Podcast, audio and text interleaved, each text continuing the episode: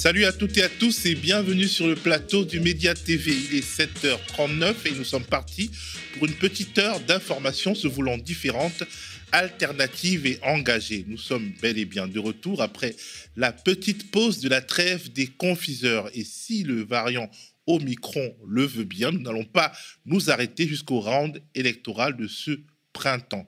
Et si nous pouvons le dire que nous n'allons pas nous arrêter, c'est parce que vous, vous qui nous regardez et qui nous aimez avez répondu présent suite à notre campagne de mobilisation de fonds de fin d'année. Merci beaucoup et bien entendu, vous pouvez toujours participer à cet effort collectif, soit en nous faisant un don sur la plateforme OKPAL, soit en devenant abonnés sociaux en allant sur le, le médiatv.fr slash soutien. La contre-matinale du média épisode 64, c'est parti.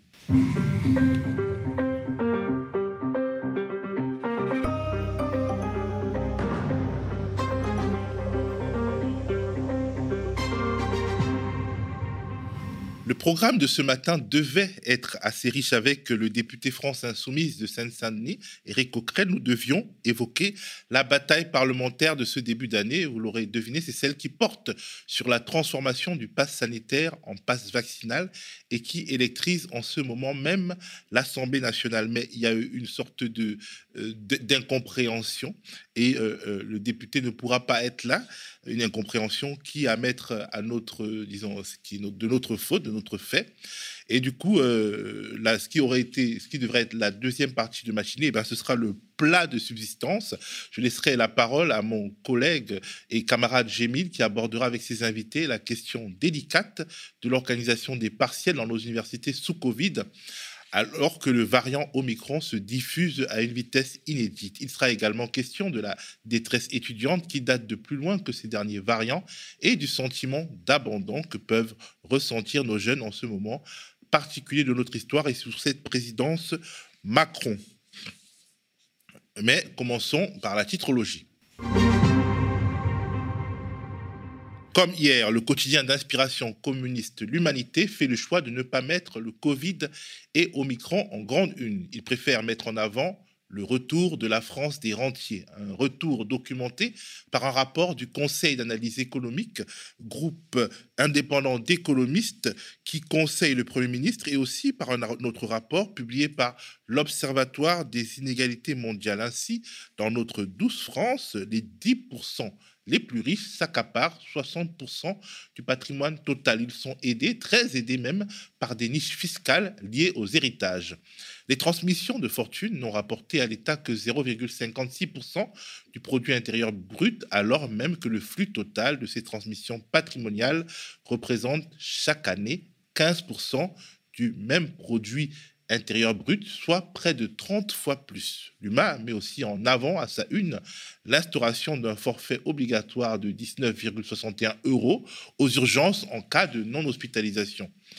Il va pénaliser euh, ceux qui n'ont pas de mutuelle, estime l'UMA, qui s'indigne et affirme que le gouvernement fait les poches des plus précaires. Le Monde et Libé évoquent tous les deux à leur une la rentrée sous Covid, une rentrée de nouveau percuté par le virus, titre Le Monde. L'explosion du nombre d'infectés par le variant Omicron a poussé l'exécutif à réduire les durées d'isolement des cas positifs et des cas contacts, rapporte le quotidien du soir, qui poursuit en expliquant que le gouvernement veut éviter la paralysie du pays et ses effets délétères sur l'activité économique. Rentrée sous Covid, tout le monde est sur les nerfs, le titre de Libération qu'il illustre par un crayon rongé par l'inquiétude de son propriétaire, on imagine. Le fait que le protocole sanitaire de rentrée scolaire a été dévoilé par Jean-Michel Blanquer la veille a provoqué l'incompréhension, relate Libé, qui ironise en parlant d'une rentrée de malade, malade avec S bien sûr. Le Figaro axe sa une sur les conséquences politiques de cette rentrée sous Covid à quatre mois du premier tour de la présidentielle et titre présidentielle, la campagne perturbée par Omicron.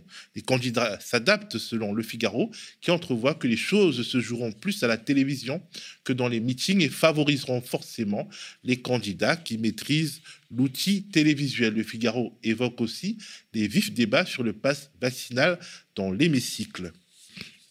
La Croix, de son côté, consacre sa une aux Jeux olympiques d'hiver de Pékin qui se dérouleront sous bulle sanitaire. La rentrée sous Covid est présente dans la presse indépendante en ligne, notamment sur le site d'information Les Jours. Les Jours qui publie un papier dont le titre est Véran s'accroche au totem de l'immunité. Ce n'est pas seulement le jeu de mots rappelant Colanta à quelques mois d'un scrutin présidentiel où tous les coups seront permis qui a retenu mon attention. Cet article, c'est un peu une suite de mini-brèves dont certaines sont assez croustillantes. Une d'entre elles, en particulier, évoque Richard Ferrand, le président de l'Assemblée nationale. Un président de l'Assemblée nationale qui n'hésitait pas à donner son avis assez catégorique sur les personnes qui se trouvaient contaminées par le coronavirus. Il suffit pas d'avoir peur. Il suffit pas d'être en colère. Il faut aussi faire attention. Parce que si vous, Madame Bécard, vous, euh, Monsieur Badou, moi-même, nous sommes malades demain, c'est parce qu'à un moment donné, nous n'aurons pas fait aussi attention que nécessaire, soit parce que quand on tombe malade, c'est nécessairement de notre faute. Bah, euh, non, c'est pas une question de faute, mais ça veut dire qu'à un moment donné, ça... comment? Non, c'est fort de café à entendre. Non, c'est pas fort de café, c'est l'exacte vérité. Ça veut dire que on ne s'est peut-être pas suffisamment lavé les mains, que l'on n'a peut-être pas suffisamment euh, gardé le masque. Chacun d'entre nous doit être en vigilance pour les autres et pour soi-même, en survigilance. Et c'est quand on se relâche qu'en effet, eh bien, euh, on laisse ce virus nous attaquer. Ah, le fameux renvoi à la responsabilité individuelle cher aux macronistes et à toute la pensée néolibérale. Bref, il faut croire que Richard Ferrand s'est relâché, car selon les jours, le président de l'Assemblée nationale a annoncé hier qu'il avait été contrôlé positif après avoir présenté des symptômes légers et qu'il s'était immédiatement placé à l'isolement. Du coup, il ne pourra pas gronder les députés du haut de son perchoir lors des débats sur le pax vaccinal.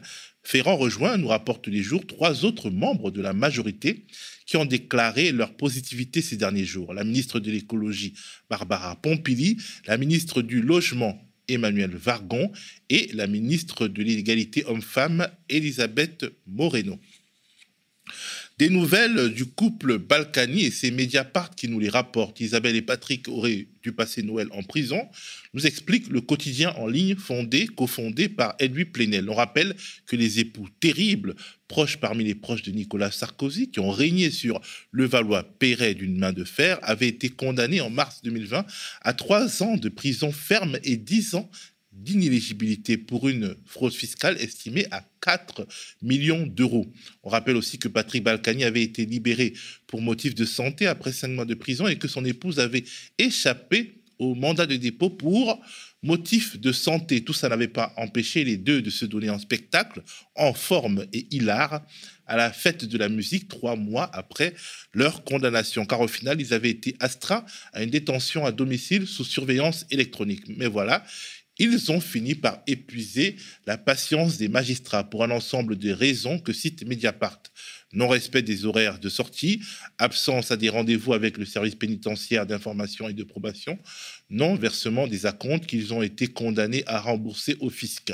Leur détention à domicile a donc été révoquée le 17 décembre dernier. En toute logique, ils devaient être immédiatement incarcérés. Mais par miracle, n'est-ce pas?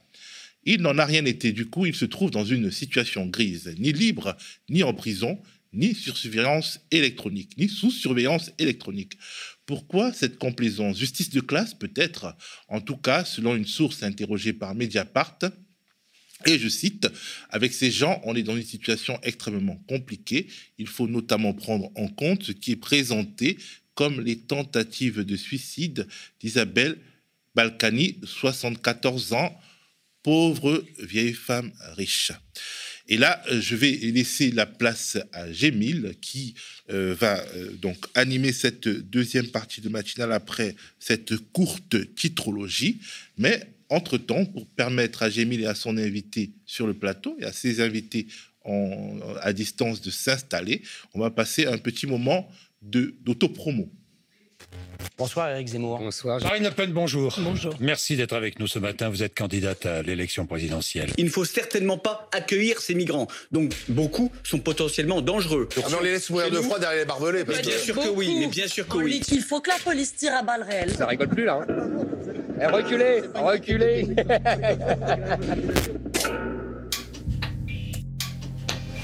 Salut à vous les matinaux qui nous regardez en direct. Bonjour à toutes et tous, quel plaisir de vous retrouver. Nous sommes sur le Média TV et c'est l'heure de la contre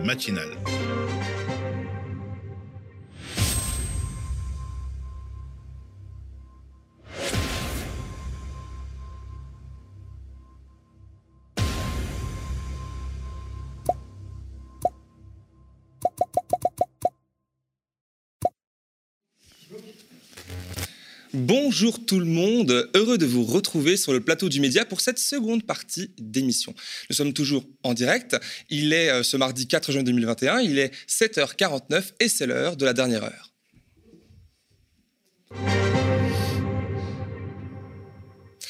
Ce matin, c'est donc ma rentrée. Hein. un plaisir de reprendre du service ici aux médias à 100 jours du premier tour des élections présidentielles qui sonne déjà comme un pari pour notre avenir collectif. Mais parler de rentrée et d'avenir ne peut se faire sans évoquer les centaines de milliers d'étudiants et d'étudiantes de notre pays qui hier effectuaient leur retour sur les bancs des universités. Pour beaucoup, directement plongés dans une période d'examen. Et à l'instar du monde du travail, celui de l'école et de l'enseignement supérieur n'échappe pas à la situation sanitaire ainsi qu'à la gestion de la crise qui souvent en génère d'autres. Beaucoup dénoncent l'absence de protocole viable pour une rentrée apaisée, par exemple au collège Auguste Delaune à Bobigny, qui a été bloqué par des professeurs, des parents et des élèves hier, profitant, de l'occasion pour se réunir et exiger de meilleures conditions d'éducation pour les élèves, ainsi que de travail et de salaire pour les AESH. Ma collègue et consoeur Lisa Lapp reviendra sur euh, ce sujet ici même euh, ce jeudi, euh, sur la situation dans l'élémentaire, alors que des colères et des revendications similaires sont partagées dans l'enseignement supérieur partout en France de Paris à Toulouse, en passant par Rennes, je vous propose ce matin plusieurs témoignages complémentaires d'étudiantes et étudiants confrontés depuis deux ans à un cauchemar qui n'en finit pas de se répéter. Et pour en parler avec moi, je reçois sur ce plateau Salomé Gagliardi, 20 ans, étudiante en L3 de sociologie à Nanterre, membre de l'UNEF et élue à la commission de la formation et de la vie universitaire. Bonjour. Bonjour. Merci d'avoir accepté mon invitation. Ça Merci va de me recevoir. Super. Super. Voilà, donc ma première question est toute simple. Euh, Comment ça se passe? Comment, euh, comment tu peux définir euh, l'ambiance et le climat général chez les étudiants en, cette période particulière placée sous le signe euh, bah, de Omicron? Bah, tu le disais, là, dans toutes les universités, les examens ont commencé hier, dès le premier jour de la rentrée, sous le signe d'Omicron. C'est, mhm. je crois, sur les sept derniers jours, en moyenne 160 000 contaminations, nouvelles contaminations par jour. Et dans la quasi-totalité des facs, euh, des examens prévus en présentiel avec un protocole sanitaire euh, délirant et qui protège en rien la santé euh, ni des étudiants ni des personnels. Et l'ambiance chez les étudiants, c'est pendant les vacances ces derniers jours d'avoir lancé des pétitions, des mails de promo, des lettres ouvertes à la ministre, aux présidences de fac et un refus total de la ministre comme des présidences de fac d'écouter ces revendications, d'écouter l'angoisse exprimée par les étudiants. et là, le le premier jour des examens, hier, il s'est placé euh, sous le signe d'étudiants scandalisés et euh, angoissés par, euh, par le début, par, par cette reprise. Et des étudiants qui, ne font pas confiance à, ce qui est mis en place et qui voient clairement que ça ne protège la santé de personne. Ben, l'angoisse, c'est le mot, parce que déjà, en général, on pourra le dire, être étudiant et étudiante, c'est déjà angoissant en soi. Il faut travailler, il faut, faut, étudier, parfois, il faut travailler à côté pour financer ses études. Et là, c'est vrai que la situation Covid et en plus de la gestion de la crise qui est un peu chaotique, on va le voir durant l'émission, euh, effectivement, je pense, euh, peut euh, ajouter à l'angoisse. Alors, on a plusieurs témoignages à écouter ensemble et à regarder avec les personnes qui nous regardent en ce moment, notamment celui de Théotime, étudiant en deuxième année de, à Sciences Po à Toulouse, qui a été rendu contact par sa copine, qui lui a rendu visite pendant les vacances de Noël chose qui arrive à tout le monde hein, finalement en ce moment. Il a dû batailler des jours pour obtenir une autorisation de report de ses partiels tenus cette semaine, comme tu l'as dit, afin d'éviter de contaminer ses camarades. Hein. Donc c'est une situation plutôt raisonnable. Il dénonce un protocole sanitaire contradictoire, changeant et chaotique. On l'écoute. Lundi dernier, ma copine est venue euh, passer du temps avec moi, donc euh, pour la dernière semaine des vacances, elle m'a fait une surprise. Et il s'est avéré qu'avec cette surprise, elle m'a ramené euh, un petit Covid. Donc ça a posé pas mal de problèmes euh, dans mes révisions et même euh, dans ma participation aux épreuves en présentiel, le partiel qui se passe cette semaine. Donc ce qui s'est passé, c'est que elle a fait un test positif mardi. On ne sait toujours pas quelle variant c'est. Et du coup, moi, en, voyant ça, j'ai écrit à la direction de, de mes études, leur signalant que j'étais cas contact euh, et, en fait, ça a été très compliqué pour eux d'accepter le fait que je ne vienne plus au partiel. Et j'ai dû vraiment passer des, plusieurs jours en fait à, chercher des justificatifs de cas contact pour pouvoir justifier mon absence au partiel, parce que sinon on me poussait vraiment à y aller. Et je connais même euh, quelques étudiants qui ont dû participer, même, même si ils pouvaient potentiellement, bah, ils étaient cas contact, donc pouvaient potentiellement transmettre le virus à d'autres personnes. En fait, la sécurité sociale euh, ne m'a pas envoyé de, de SMS. Ils nous ont dit on vous appelle dans 20 minutes. Et ça fait 20 minutes depuis 7 jours que j'attends un coup de fil de leur part pour signaler leur cas contact. Et donc, ils m'ont jamais appelé. J'ai quand même réussi à trouver un justificatif de cas contact en appelant, en harcelant la secrétaire d'un médecin euh, pour, en expliquant ma situation. Donc moi, je suis dans cette situation, je suis un peu le seul à avoir réussi à, trouver un justificatif de cas contact, puisque d'autres personnes, du fait, comme je l'ai dit, euh, du débordement de la sécurité sociale aujourd'hui face au décuplement des contaminations journalières, euh, ces personnes-là ont dû assister au cours. Euh, pourtant, ils étaient qu'à contact. Aujourd'hui, on est face à un, gouvernement ou même, enfin, même Madame Vidal, la ministre de l'enseignement supérieur, qui, nie complètement, enfin, en bloc la situation et qui préfère taper sur le wokisme ou l'islamo-gauchisme plutôt que face à s'attaquer à des vrais sujets sur les étudiants pendant la pandémie qui souffrent aussi. Enfin, c'est assez dur pour eux de rêver dans, dans ce contexte angoissant. Euh, et, le problème, c'est qu'on nous donne des, directives complètement absurdes. C'est-à-dire que dès l'instant où on est vacciné, ça y est, hop, on est sauvé, on peut plus contracter le virus. Euh, enfin, on est vacciné, donc on est protégé. Alors que je connais euh, plein de personnes qui, même avec deux doses, ont contracté le virus, même trois doses ont contracté le virus. En tout cas, aujourd'hui, dans notre établissement, si on n'est qu'à contact et qu'on est vacciné, c'est comme si on n'était pas qu'à contact comme on est censé ne pas transmettre le virus. Et donc, on est obligé d'aller en cours. Alors sur ce dernier point, une autre étudiante dont j'ai recueilli le témoignage hier vient souligner elle aussi un protocole sanitaire à la carte. On l'écoute. Concernant le protocole euh, qui est mis en place en cas de cas Covid dans la classe, euh, je trouve ça déjà très, ironique parce qu'en fait, le protocole dit que euh, s'il y a un cas, tout le monde se teste et le lendemain matin, seuls les vaccinés peuvent retourner en cours, les non vaccinés doivent rester chez eux une semaine. Et moi, ce qui me fait beaucoup rire, c'est que j'étais en période de concours blanc avant les vacances de Noël et clairement, là, le protocole, tout le monde s'en fichait un peu parce que le concours blanc, là, l'administration ne faut pas toucher. Alors, du coup, il y avait eu presque, attention, parce qu'il y avait quand même 7 cas dans la classe. Le protocole préconise qu'à partir de 3 cas, on ferme. Il y avait 7 cas, ils n'ont pas fermé.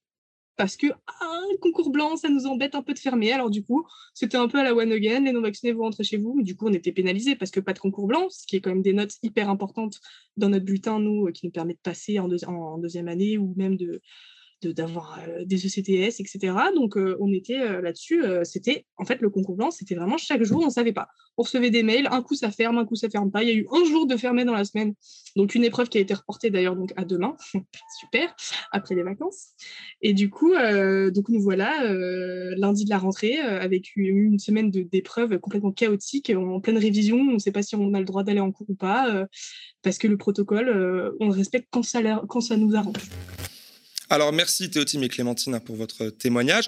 Bon, on a bien entendu, bien écouté, on est en droit de se demander si la recrudescence de contamination et de cas à contact pendant les vacances de Noël n'était pas finalement prévisible, et du coup euh, se poser cette question, questionner finalement le choix euh, politique d'avoir maintenu la tenue des examens en fait directement après cette période euh, où il était prévisible de se contaminer hein, pendant les vacances, etc., pendant lesquelles les tests étaient difficilement réalisables, etc. Alors comment ce qu'on a entendu te fait réagir pour commencer Et quelle lecture fais-tu toi et avec tes camarades de l'UNEF, etc., de la politique menée par le gouvernement et Madame Vidal?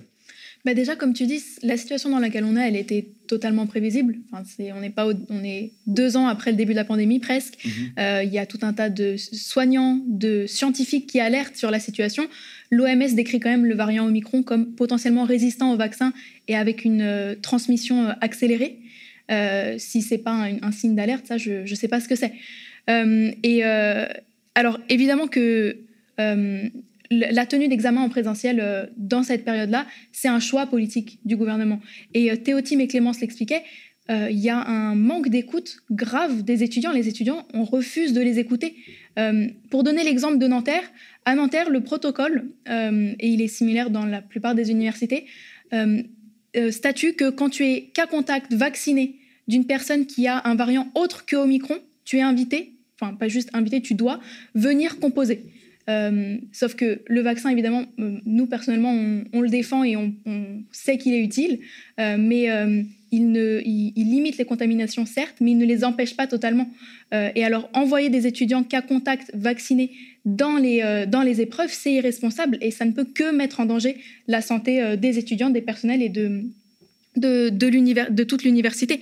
et Théo Tim le disait, depuis le début de la, crise sanitaire, la, ministre, ce qu'il a, au lieu de euh, mettre en place des mesures, des moyens pour aider les étudiants, euh, ce qui l'a obsédé, c'est euh, lancer une recherche sur l'islamo-gauchisme à l'université. Et pire que ça, en fait, elle a profité de la crise sanitaire pour avancer sur des mesures antisociales, pour avancer sur la casse des universités, sur leur libéralisation et sur la casse de nos conditions d'études et d'examen.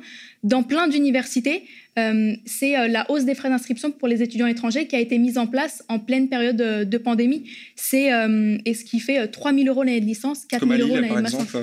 Comme à Lille, comme à, Créteil, à Paris 3, à partir de, de cette rentrée, dans d'autres universités tu as euh, euh, en pleine pandémie des présidences de fac qui ont supprimé, comme à Nanterre euh, ou à Lille aussi, des, des, droits étudiants comme les rattrapages, la compensation. tu as des universités qui fusionnent avec des grandes écoles. Tu as tout un tas de, de mesures comme ça qui, qui, sont mises en place en pleine crise sanitaire pour profiter justement de, du, du, contexte pour attaquer encore plus. c'est la lecture que vous en faites Est-ce que c'est cette lecture que tu, que, tu, que tu avances là est partagée par les étudiants comme, Comment ils le ressentent Comment ils le dénoncent Comment il le vit finalement, euh, cette, euh, cette chose-là, cette situation? La, plupart des étudiants depuis le début de la crise ont l'impression d'être une génération sacrifiée. Euh, l'année dernière, en, janvier dernier, il y a eu des mobilisations malgré le fait que les facs étaient à distance et que les étudiants avaient peu de contact entre eux. Il y a eu des manifestations importantes dans de nombreuses villes pour la réouverture des facs, pour des moyens. Et, donc oui, c'est cette impression-là d'être une génération sacrifiée. C'est un étudiant sur six qui a perdu son emploi pendant la, crise sanitaire. Euh, par exemple, une mesure qui était clairement insuffisante en soi, qui avait été mise en place euh, en, février dernier, c'était euh, le repas à 1 euro pour tous, mhm. a été supprimé en cette rentrée. passé à 3 ou à 4, je ne sais plus. mais C'est ça, il est revenu au, tarif avant, comme si la précarité avait disparu le temps d'un été. Et, et, les étudiants, en fait, au-delà d'être en colère, ils contestent pour beaucoup ça. L'année dernière, malgré le distanciel, dans tout un tas de facs, il y a eu des mobilisations. Il y avait celle que je citais euh, qui était nationale mhm. pour la réouverture des facs. Mais euh, à Lille, tu as eu une bagarre contre la hausse des frais d'inscription, contre la suppression de droits. À Nanterre aussi, tu as eu une bagarre euh, comme celle-là. Et en cette rentrée, tu as dans plusieurs facs, des, as eu des, campagnes des 100 facs pour des inscriptions, pour des jeunes qui subissaient la sélection. L'année dernière, tu as eu aussi à Nanterre, à Créteil, des mobilisations contre les examens en présentiel qui ont été victorieuses, qui ont permis en gros, c'était euh, après un semestre totalement à distance ou quasi totalement à distance, des présidences qui mettaient les examens en présentiel euh, et des gens qui se sont révoltés contre ça, mobilisés et qui ont réussi à obtenir, euh, gain de cause. Et nous, nous notre position sur la situation, c'est évidemment que le, centre de tout ça, c'est qu'il faut des moyens dans les facs. Et si les, la ministre, les présidences de fac refusent d'écouter les étudiants, c'est parce que les écouter et adapter euh, les, modalités d'examen, les conditions d'études en conséquence, c'est injecter des moyens dans l'enseignement supérieur. Euh, et ça, ils, refusent de le faire alors qu'ils sont capables de donner plus de 500 milliards d'euros aux grandes entreprises depuis le début de la crise sanitaire. On le voit avec des moyens, d'or, on va revenir là-dessus, des moyens, il y en a, ils sont mis ailleurs, enfin on le verra juste après. Parce que finalement, là, j'ai une question avant de repasser à, Magneto. Euh, on voit que, bon, majoritairement, vous n'êtes pas écouté. Quand vous l'êtes, eh ben, euh, c'est que vous criez très fort, vous manifestez, et là, vous pouvez obtenir gain de cause. Mais en général, est-ce que, bon, c'est une question un peu, euh, j'imagine, euh, connaître un peu la réponse, mais est-ce que le corps étudiant autour de toi fait majoritairement quand même, quand même confiance euh, au gouvernement et à leur direction ou, et, comprennent que c'est compliqué, je ne sais pas, est-ce qu'il y a quelque chose de ce type-là, ou alors euh, majoritairement euh, de la méfiance exprimée à l'égard de la direction du gouvernement. Comment ça se passe? Est-ce que c'est l'un, est-ce que c'est l'autre? Est-ce que c'est polarisé ou pas? Il y a une méfiance importante, notamment à Nanterre, par exemple, il y a beaucoup de pétitions de lettres qui ont circulé en amont de la rentrée pour mhm. alerter la présidence, pour demander de revoir les modalités et pour demander du distanciel. Nous, les élus UNEF, on a fait formellement cette demande aussi, qui a été soutenue par un formulaire pétition signé par de par tout un tas d'étudiants. Euh, et il y a un refus de, d'écouter, de rencontrer les étudiants, de rencontrer les élus étudiants, alors qu'on est l'organisation majoritaire euh, sur l'université. Et ça, ça suscite euh, une méfiance et une colère importante, quoi, chez, bien sûr, chez les étudiants. Et, euh, peut-être que bah, c'est le moment de, voir ce, passage, parce que hier, comme tu l'as dit, c'était la rentrée hein, de tout le monde. Euh, vous, avec d'autres militants UNEF, vous œuvrez finalement, bah, c'est votre rôle, à informer sur les droits euh, des étudiants, notamment pendant cette rentrée un peu compliquée. Et hier, au premier jour de rentrée, du coup, vous témoignez en vidéo sur Instagram un filtrage particulier aux accès. Mm. On regarde. L'Université Paris-Nanterre, au lieu de mettre des moyens pour garantir qu'il y ait plus de masques, plus de gel, plus remplacer les enseignants malades, dédoubler des classes, préfère en fait mettre des moyens dans des vigiles privés. Ça a coûté plus de 300 000 euros depuis le début de la crise. Préfère mettre des moyens dans tout ça au lieu de pouvoir faciliter, améliorer les conditions d'études. C'est n'importe quoi. Et tout ça pour empêcher en fait des représentants étudiants de pouvoir prendre la parole une minute trente, deux minutes dans un amphithéâtre. Monsieur Richman, est-ce que je pourrais faire une intervention de deux minutes pour informer les étudiants sur leurs droits pendant les examens et pendant la crise sanitaire? Bonjour. Donc, constatez, il me bloque physiquement. Merci, monsieur Martin de l'agence Lutest. 300 000 euros dépensés sur ça.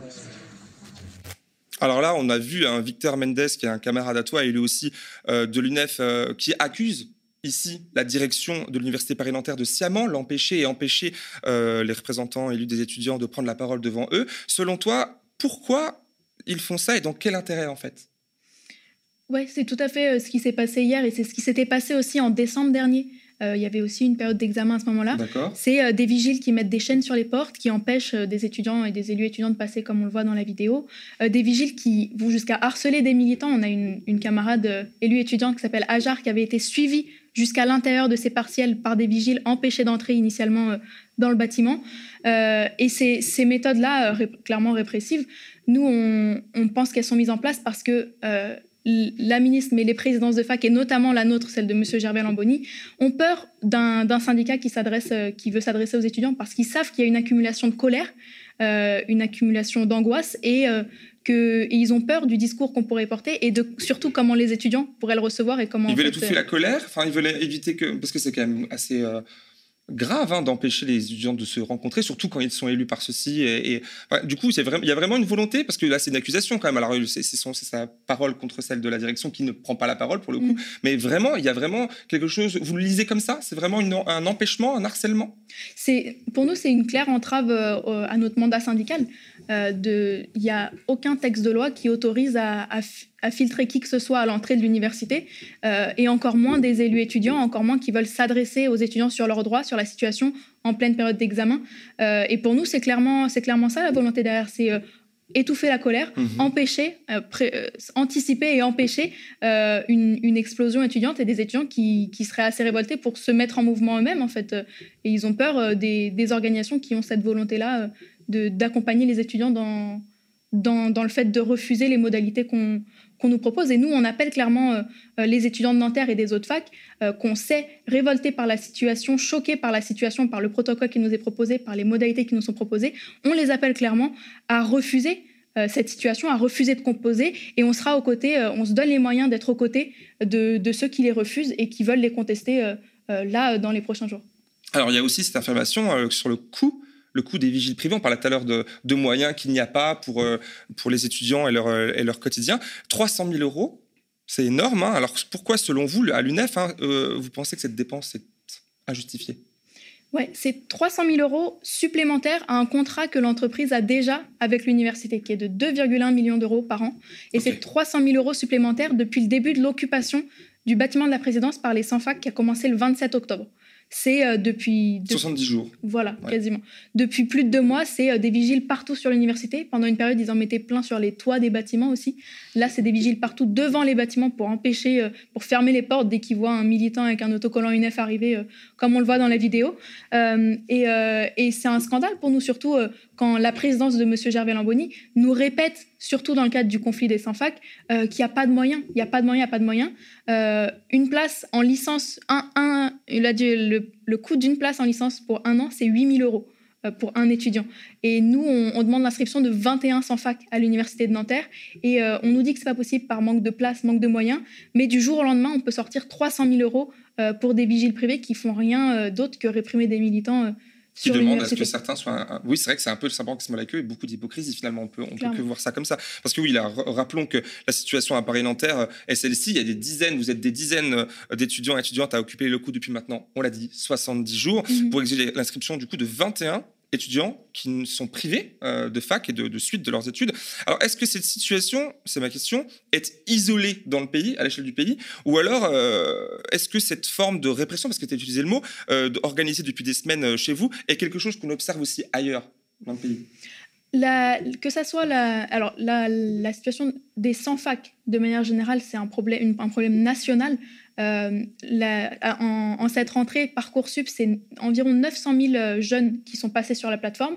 Et à la clôture de la plateforme, c'est un peu moins de 300 000 qui n'ont pas accepté une proposition de la plateforme, c'est-à-dire soit qui n'en ont pas reçu, soit qui ont reçu seulement des propositions euh, qui ne correspondaient pas à leur projet. C'est un, chiffre énormissime.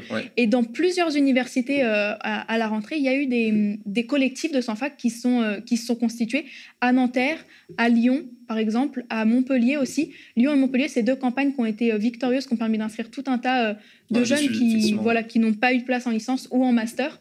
Euh, et, Lyon, c'est en 10 heures d'occupation qu'ils ont obtenu les inscriptions. Et nous, on en est à plus de deux mois. Plus de deux mois. Et, justement, en fait, nous, les, les 100 facs de Nanterre, tout récemment, ont lancé un appel à une rencontre nationale du mouvement étudiant ce week-end, qui se tiendra dans le bâtiment Grappin occupé euh, par les sans-fac euh, contre la sélection pour plus de moyens parce qu'on a notamment un gouvernement qui vient de reculer sur la réforme euh, de la sélection en master qui une nouvelle mhm. plateforme qu'il voulait mettre en place pour la rentrée prochaine. ils viennent de reculer sur ça. Et nous, l'appel que lancent les sans-fac de Nanterre, c'est euh, c'est pas l'occasion de, de, se reposer. C'est il faut saisir cette occasion, justement, ce premier recul, pour demander plus, pour demander l'abrogation de la sélection, de parcoursup, de la hausse des frais d'inscription pour les étudiants étrangers et plus de moyens dans les universités. Et pour ce qui est de, de l'aspect euh, répressif, euh, évidemment, c'est pas c'est pas quelque chose d'inédit, euh, ni enfin que ça soit dans ça se passe dans d'autres facs et ça se passe partout où il y a des contestations quoi. Il y a rien qu'à voir comment les manifestations sont sont traitées, encadrées par la police, matraquées par la police et pareil l'intervention hyper rapide de de l'appel hyper rapide fait par les directions de, de boîtes par exemple d'entreprises quand il y a des grévistes qui mènent une action. C'est vrai, vrai qu'on peut faire le parallèle, effectivement. Alors là, pour le coup, on va pouvoir avancer un peu plus dans, dans le. Parce que tu rappelles hein, très justement que vous êtes en, à Paris-Nanterre dans quelque chose qui est euh, de l'ordre de deux mois euh, de, combat et que c'est, pas terminé. Là, on va pouvoir discuter en, fin. J'ai prévu de revenir sur ce point-là.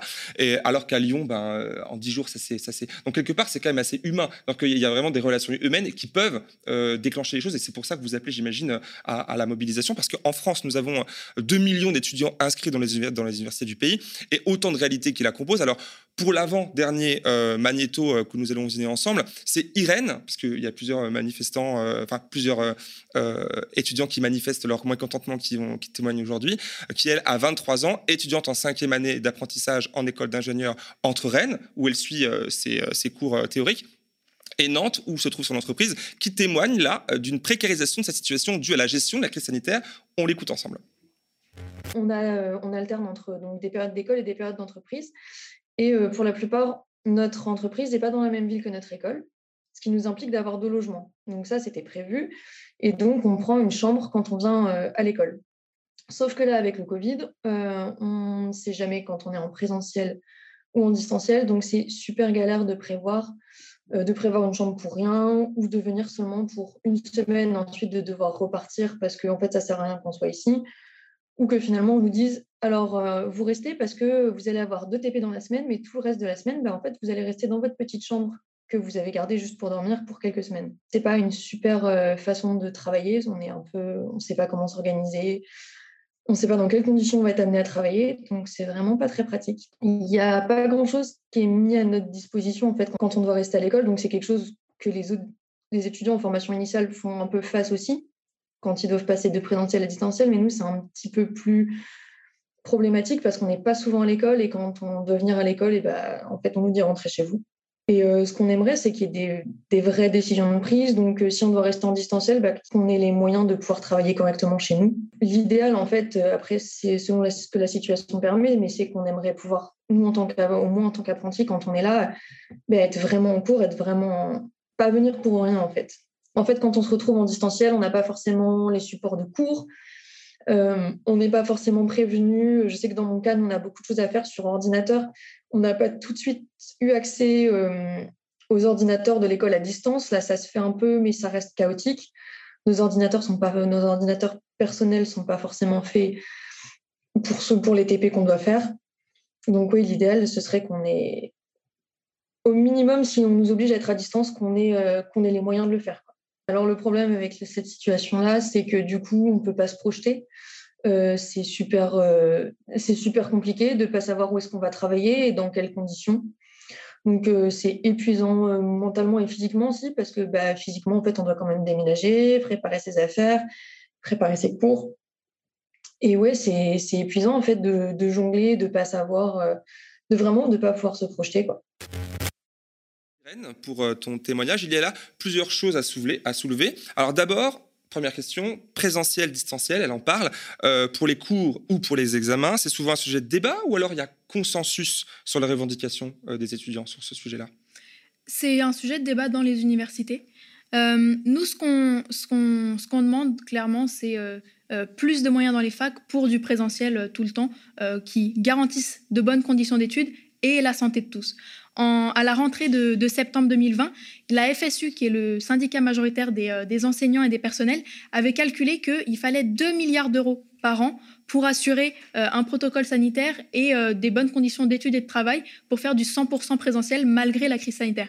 Et 2 milliards d'euros, euh, comme ça, ça peut paraître beaucoup, mais quand on sait que c'est plus de 500 milliards d'euros qui ont été donnés aux grandes entreprises depuis le début de la crise sanitaire, c'est ridicule. Euh, et mm, donc, nous, ce qu'on demande, c'est euh, là, dans la période, avec les, contaminations qui ont flambé d'un coup, avec la précipitation dans laquelle les examens en présentiel sont organisés, le protocole ridicule qui est, qui est, prévu, ce qu'on demande, c'est le distanciel pour cette session d'examen qui nous paraît le, plus adapté. Mais ce qu'il faut euh, à, long terme comme très rapidement, parce que c'est faisable très rapidement, c'est des moyens dans les universités pour des cours en 100% présentiel. Euh, Irène l'expliquait, le, distanciel, c'est ça a été néfaste pour beaucoup, beaucoup d'étudiants. Ça a été un facteur d'isolement, de précarité énorme, de fracture numérique aussi. Et d'ailleurs, dans le cadre de la demande qu'on fait, nous, de, passage en distanciel des épreuves pour cette session, euh, il faut euh, des, euh, du prêt de matériel informatique, il faut l'ouverture de salles spécialement pour les étudiants qu'on aurait besoin. C'est ce qu'elle demande d'ailleurs, encore plus pour ces personnes qui sont rarement à, l'université finalement. Et donc, le peu qu'ils y soient, c'est important d'avoir le matériel nécessaire. Exactement.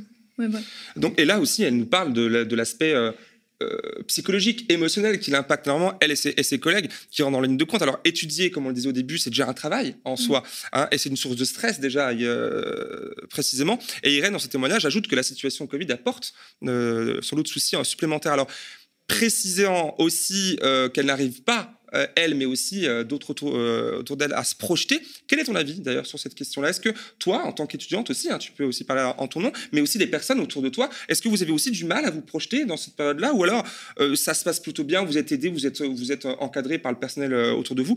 Et puis, quelles solutions concrètes, si ce n'est pas le cas, vous attendez? Il y a pour beaucoup d'étudiants, justement, où est-ce que tu dis, le, du mal à voir quel avenir nous est réservé. Et, mmh l'impression, en fait, qu'on a un, avenir de précarité, de chômage seulement qui nous est réservé. En, janvier dernier, euh, il y, a une étude qui avait été faite, je crois, par le, Figaro sur les, diplômés Bac plus 5 de juin 2020. En janvier 2021, euh, il y avait 45% d'entre eux qui n'avaient toujours pas d'emploi avec un Bac plus 5. Euh, et c'était, c'est aussi dû aux suppressions d'emplois, aux licenciements dans le cadre de la crise sanitaire. Et hum, l'aspect difficulté psychologique, émotionnelle dans, le cadre, a été aggravé euh, dans, le cadre de la crise sanitaire par l'isolement, par le distanciel, par le manque de suivi, de prise en charge. Tout ce qui a été euh, attribué par le gouvernement, c'est euh, les chèques psy qui permettent trois séances gratuites, et encore, c'est toute une démarche, etc., chez le psychologue. Trois, en fait, ça, c'est qu'une manière de pallier partiellement à, cette problématique-là. Ce qu'il faut, c'est s'attaquer aux racines de, ce qui cause ces problèmes-là chez les étudiants. En fait, quand es la première cause d'échec euh, euh, dans les études, c'est le, fait d'être étudiant salarié. Et c'est un étudiant sur deux qui est salarié. Ce qu'il faut, tu demandes quelle solution concrète, il mhm. faut un revenu étudiant. Il faut, que, il faut un revenu à hauteur de plus de 2000 euros qui permettent qu'aucun étudiant n'ait à se salarier à côté de ses études.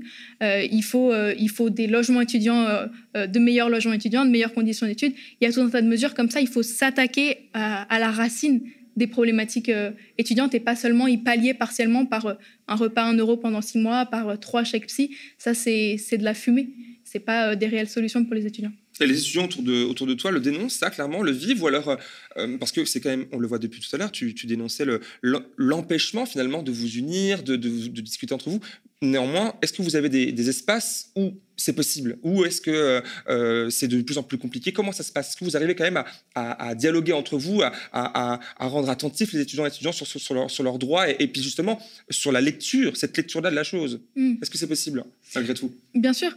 Euh, depuis le début de, la crise sanitaire, des confinements, etc., il y a tout un tas d'alertes qui ont été lancées par des étudiants eux-mêmes ou par des organisations euh, syndicales, politiques, des sondages, des pétitions euh, qui alertent sur, euh, sur les chiffres de l'isolement, sur les chiffres de la précarité, de la détresse psychologique, etc. Et nous, notre rôle en tant que syndicat, on estime que c'est premièrement d'accompagner individuellement des étudiants qui rencontrent des, mhm. problématiques spécifiques individuelles, mais aussi surtout d'organiser la contestation pour s'attaquer aux racines de, de ce problème-là. Euh, et euh, enfin voilà. Vous arrivez à les atteindre à travers les canaux, notamment on l'a vu tout à l'heure avec Instagram. Enfin, ça passe aussi par ça, j'imagine. Hein. Bien sûr. Et même l'année dernière, ce que je disais un peu plus tôt, c'est que malgré les cours à distance, il y a eu euh, à Nanterre et dans d'autres universités des assemblées générales, plusieurs dizaines d'étudiants qui se retrouvaient, qui discutaient, qui allaient manifester. donc c'est pas ce contexte-là. ça, ça empêche pas, ça empêche pas de d'organiser ça. Parfait. Alors pour finir, on va visionner une dernière euh, vidéo, un dernier magnéto en retrouvant Clémentine qu'on avait rapidement vue au début de l'émission. Alors pour la représenter rapidement, elle a 19 ans, elle est étudiante en deuxième année de classe préparatoire à, Paris, non vaccinée. Elle euh, dénonce frontalement une situation de discrimination, mais aussi de harcèlement, euh, pour ne pas dire d'intimidation. Hein, on va la entendre juste dans deux secondes au sein de son établissement. Écoutons. Moi, j'ai un témoignage à vous faire part, c'est que en tant que non vacciné, on est plusieurs dans ma classe et on est d'ailleurs plusieurs dans mon lycée. Et en fait, le problème, c'est qu'il y a énormément de discrimination envers nous, que ce soit par les profs, par le proviseur euh, et, toute l'administration, et aussi euh, par les élèves. Donc, par exemple, quand il y a des cas dans les classes, euh, le protocole dit, que les non vaccinés et les vaccinés, tout le monde doit se faire tester en fait, sauf que les non vaccinés n'ont pas le droit de revenir en cours, alors que les vaccinés, si euh, s'ils sont négatifs, euh, ce qu'on est bien d'accord n'a pas beaucoup de sens étant donné que maintenant on sait qu'on peut transmettre dans les deux cas. Les profs ne proposent aucun moyen de euh, nous faire rattraper les cours. Et en prépa, pour ma part, c'est compliqué parce qu'une semaine de cours, ça représente un taf énorme et c'est super compliqué de rattraper. Et les profs osent, je, je cite, je ne dirais aucun nom, mais je cite un prof qui a quand même dit face à la classe en refusant qu'un élève lui pose tout simplement un ordinateur avec Zoom allumé sans que lui ne nécessite aucune action juste qu'ils laissent l'ordinateur avec Zoom pour les non-vaccinés. Il, a quand même sorti, je refuse. Ils avaient qu'à se faire vacciner. Donc euh, nous, je vous avoue qu'on était quand même euh, plutôt choqués là-dessus. Il y a eu énormément de moments où le proviseur ou son adjoint ou l'administration descendez dans les classes pour faire des petits discours. Euh, ceux qui ne sont pas encore vaccinés, faites-le parce que c'est de votre faute si ça continue, parce que vous allez louper votre scolarité. Donc des gros coups de pression comme ça sans raison apparente. Il y a eu d'ailleurs un épisode que, dont on se souvient tous, je pense, dans la classe, qui était, en fait, j'appelle ça la descente de Gestapo.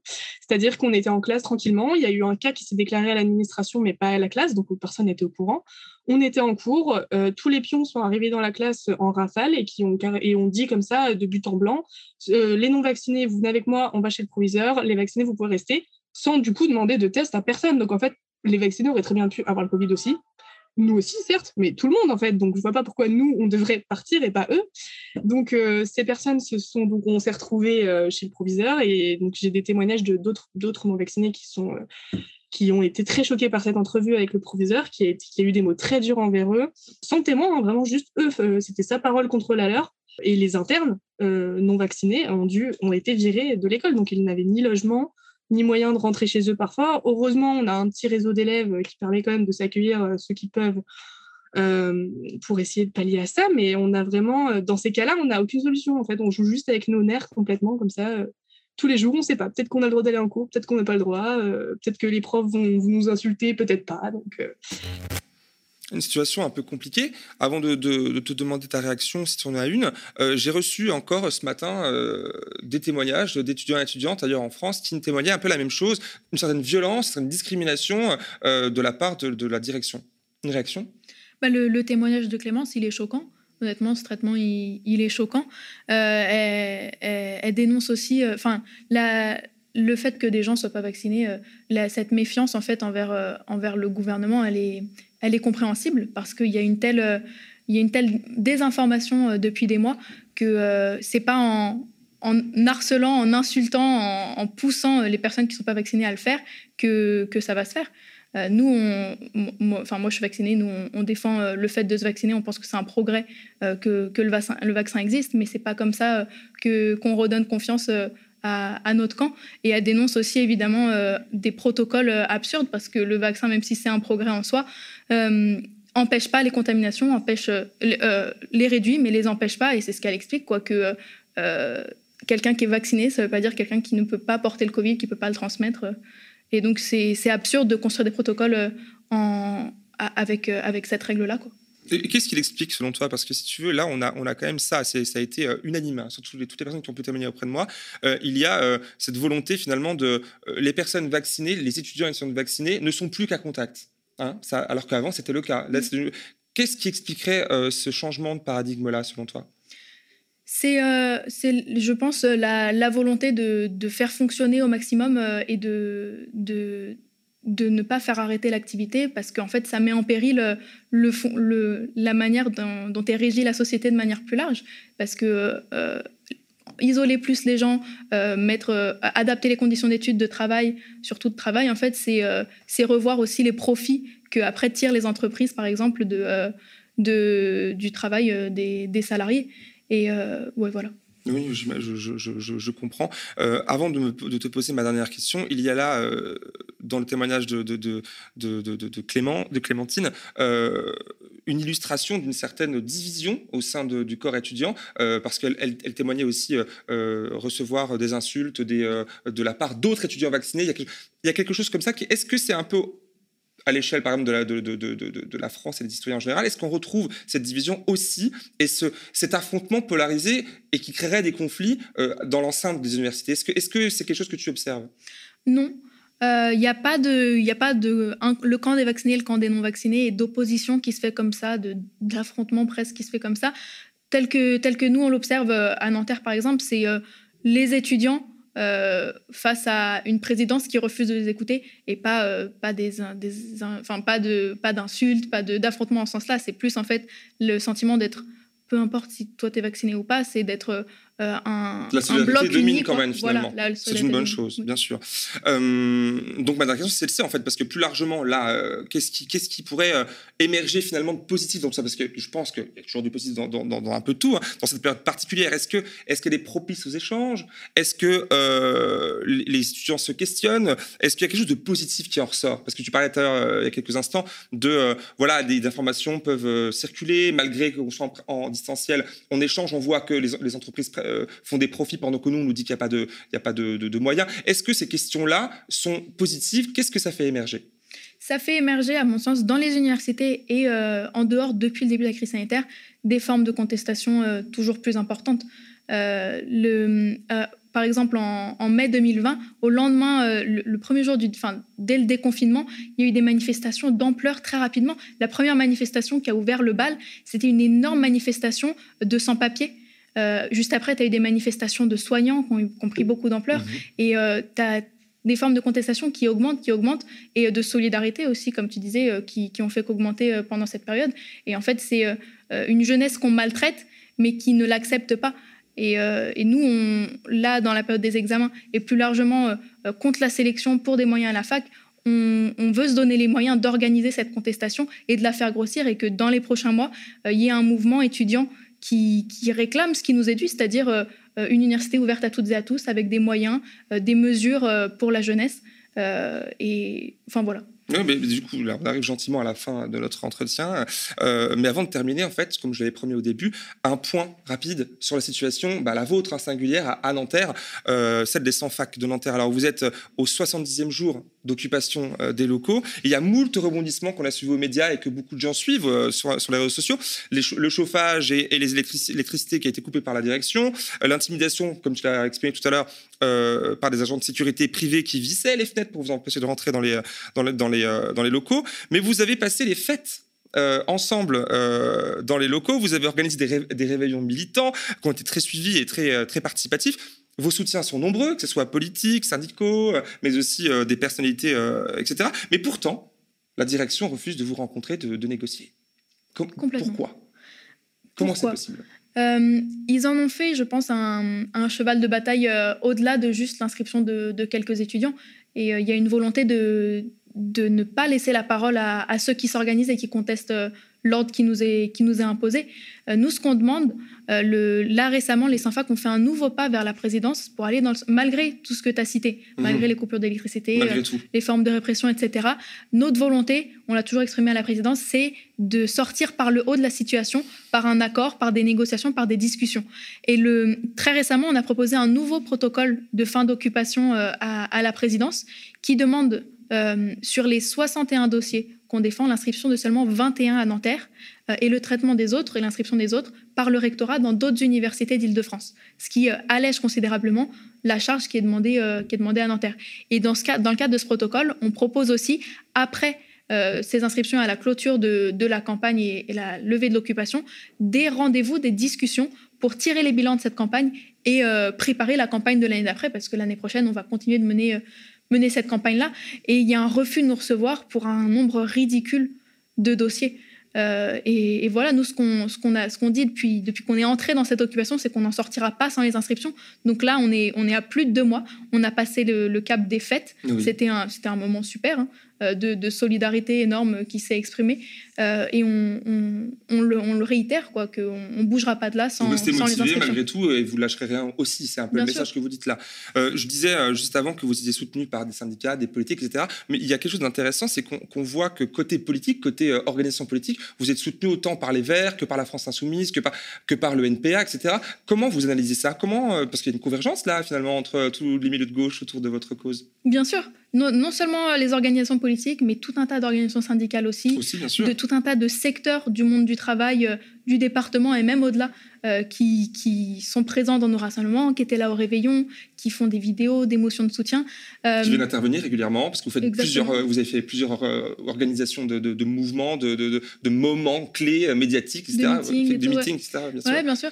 ce qu'on en pense, c'est qu'en fait, la, la, bataille des sans-fac, elle, elle se fait le porte-voix de tout ce que notre camp social euh, euh, revendique aussi, qu'en fait, euh, c'est pas une exception de combativité dans les situations, c'est un, exemple de, combativité et quelque chose qui donne espoir aux gens dans le fait qu'on peut se battre, qu'on peut construire ça ensemble et surtout en fait qu'on on l'a pas encore obtenu, mais quand on l'obtiendra, qu'on peut obtenir des victoires même dans cette période et qu'en fait on, est fort ensemble, on a, cette richesse-là, en fait, euh, de peu importe nos appartenances politiques, syndicales, euh, nos origines, quoi que ce soit, on a cette force-là de pouvoir s'unir euh, contre cette petite minorité, en fait, qui, nous dirige, qui tire profit de, notre activité. Est-ce qu'on peut, est-ce qu'on peut prononcer ce terme? Est Parce que c'est un peu la lecture de la lutte des classes, finalement, que tu me décris là. Est-ce que c'est quelque chose qui est étiqueté comme ça? Ou alors les étiquettes, on s'en fiche, et finalement, le, rapport de force compte. Enfin, comment vous, analysez ça finalement? Nous, on n'a aucun problème à l'étiqueter comme ça, on en est fiers.